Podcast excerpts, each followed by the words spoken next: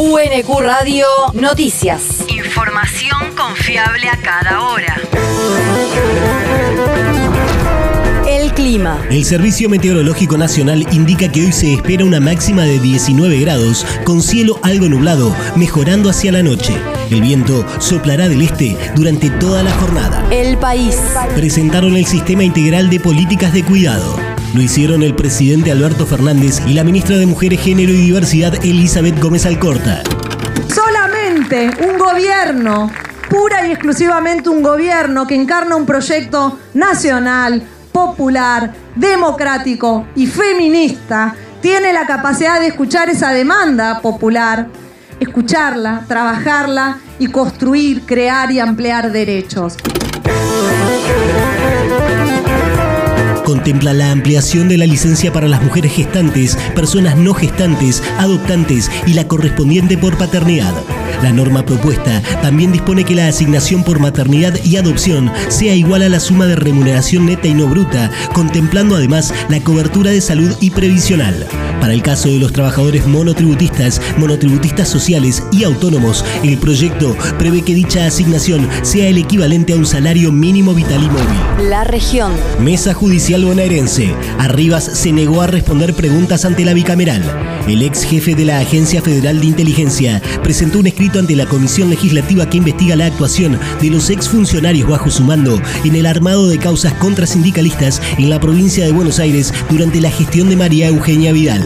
Arribas fue citado luego de que fuera mencionado ante la comisión parlamentaria por algunos participantes de la reunión que se desarrolló en 2017 en la sede porteña del Banco Provincia. En el escrito presentado, el ex señor 5 manifestó su decisión de no declarar porque más allá de que en su citación no constan las razones de su convocatoria, está involucrado en la causa sobre el mismo hecho que investiga la justicia en la que se encuentra en calidad de imputado. El territorio. Tendido de cloacas en el barrio La Paz. El municipio de Quilmes informó que continúan ejecutándose los distintos trabajos de instalación en el marco del plan Cloacas más Trabajo, realizados en conjunto entre la municipalidad y la empresa AISA. Son dos obras que comprenden casi 400 conexiones domiciliarias y benefician a más de 1.500 hogares. Los trabajos están diseñados para evitar la contaminación del agua y del suelo y responden a una demanda histórica del barrio del oeste del distrito. El mundo. Elecciones en Colombia. El candidato del pacto histórico suspendió una gira por amenazas.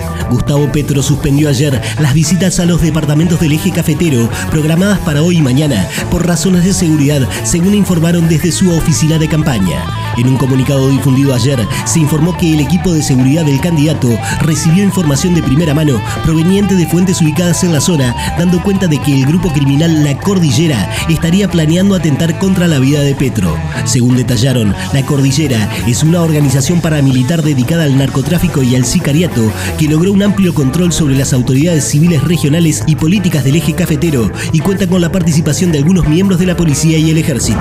La universidad. Malvinas, 40 años después. En el marco de la conmemoración del cuadragésimo aniversario de la Guerra de Malvinas, las revistas sociales y virtuales, junto al programa de cultura de la Universidad Nacional de Quilmes, invitan a participar de la convocatoria, cuyo objetivo es promover la realización y difusión de obras que exploren múltiples dimensiones y resignificaciones desde el presente sobre la cuestión Malvinas. Se podrá participar con obras escritas e ilustraciones y se valorará el uso de canciones, grabaciones, fotografías, cartas, voces, frases, discursos o imágenes de archivo o de ficción en relación a la Guerra de Malvinas. Para más información y requisitos de inscripción, ingresar en el portal web de la universidad en www.unq.edu.ar o en programadecultura.web.unq.edu.ar. El deporte. Fútbol de ascenso.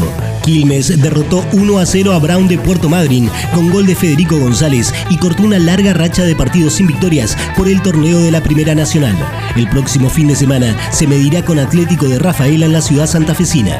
Argentino de Quilmes perdió 1 a 0 con San Miguel, colista de la Primera B, por gol de Arias. El mate intentará retomar la buena senda el próximo sábado cuando reciba al Deportivo Armeño en la Barranca. Midland le ganó 2 a 0 a Verazategui y le arrebató la punta de la primera C. El Naranja deberá cortar la mala racha de tres sin ganar el próximo fin de semana cuando enfrente a Liniers. UNQ Radio te mantiene informado. Información confiable a cada hora. UNQ Radio, la radio pública.